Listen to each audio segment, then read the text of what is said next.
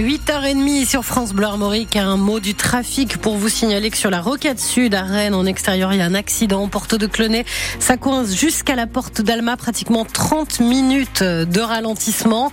Euh, trafic au ralenti aussi sur la nationale 12 à partir de Saint-Gilles en direction de Rennes. C'est Julien qui euh, nous prévient. Et puis le mouvement des taxis avec euh, de fortes perturbations. On va y revenir dans un instant dans le journal de Valentin Plat.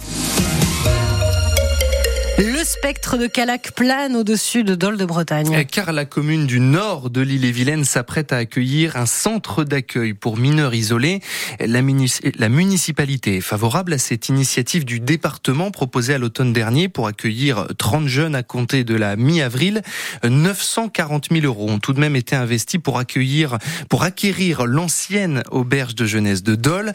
Et alors que les habitants n'avaient jusque-là pas vraiment manifesté, il y a dix jours, une quarantaine de militants d'extrême droite ont protesté contre ce projet, Valentin Belleville. Mobilisation à l'initiative de la branche locale de Reconquête, le parti d'Éric Zemmour, déjà à la manœuvre dans l'affaire du centre d'accueil de Calac. En réponse, plus de 200 contre-manifestants se sont rassemblés sans qu'il y ait de confrontation directe entre les groupes. Le maire de Dole de Bretagne, Denis Rapinel, rappelle que la mise à l'abri des mineurs isolés est une obligation légale pour le département. La loi dit que tous les mineurs, étrangers ou pas, doivent être protégés. C'est-à-dire que la question, c'est pas est-ce qu'il faut le faire, c'est comment est-ce qu'on doit le faire. Une aberration, selon Leila Marie Rosensteck, une des figures du parti Reconquête en Ille-et-Vilaine.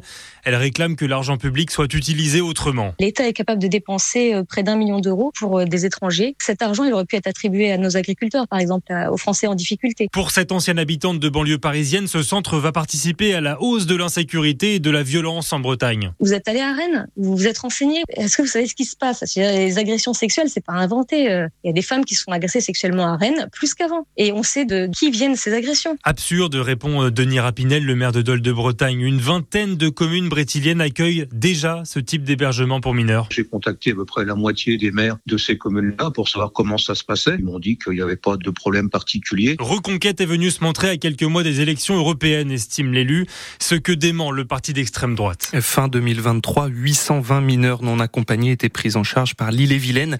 820 jeunes dans un département qui compte près d'un million cent mille habitants. La manifestation d'aujourd'hui est signée des chauffeurs de taxi. 220 à 250 véhicules viennent de débuter une opération escargot sur la rocade rennaise et des taxis originaires des quatre départements bretons qui se mobilisent à l'appel de la Fédération nationale. En cause, la nouvelle convention liée à la caisse primaire d'assurance maladie. Et ils vont ensuite converger vers la préfecture pour rencontrer le préfet de Bretagne.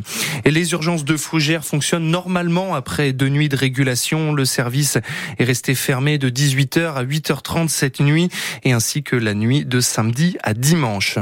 Les communistes brétiliens favorables à l'implantation de l'usine Safran à la Jeannet, le PCF et le groupe des élus communistes de Rennes Métropole salue cette annonce entraînant la création de 200 emplois.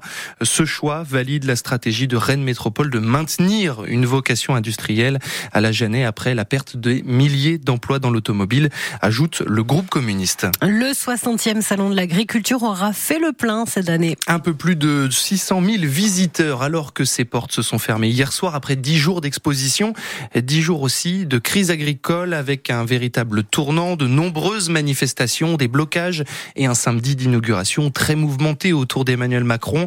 Une colère qui est loin d'être apaisée malgré les mesures prises par le gouvernement, selon Arnaud Rousseau, le patron du syndicat agricole FNSEA. Ça va arriver ça va arriver à l'initiative euh, du terrain parce que euh, rendre les choses concrètes, quand vous attendez dans votre exploitation euh, de la simplification, par exemple, le Premier ministre a parlé d'un contrôle unique administratif annuel. Ben, au moment où je vous parle, je ne sais pas comment ça se décline.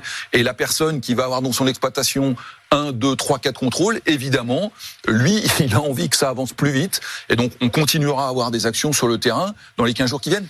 Je vous rappelle qu'il y a une échéance importante qui est qui sont les élections européennes au mois de juin. Et puis on attend aussi une loi. Et cette loi, elle va être aussi un moment euh, dans lequel on va vouloir nous pousser un certain nombre de choses auprès des parlementaires. Donc penser que d'ici 15 jours tout s'achèvera est une erreur, ce ne sera pas le cas. Arnaud Rousseau, président de la FNSEA, Emmanuel Macron doit d'ailleurs euh, rencontrer les syndicats du secteur dans les prochaines semaines. En revanche, Emmanuel Macron va peut-être signer la plus grande victoire depuis son arrivée à l'Elysée. Députés et sénateurs doivent voter vers 14h30 pour graver dans le marbre le droit à l'IVG dans la Constitution. Ce serait une première dans le monde. Il faut 60% de votes favorables pour que ce soit le cas. 49 ans après son autorisation en France grâce à Simone Veil. Une avancée pour toutes les femmes, même si l'interruption volontaire de, grossesse reste encore difficile d'accès. C'est le cas chez nous en Bretagne, en Bretagne et vous avez un reportage à lire sur francebleu.fr.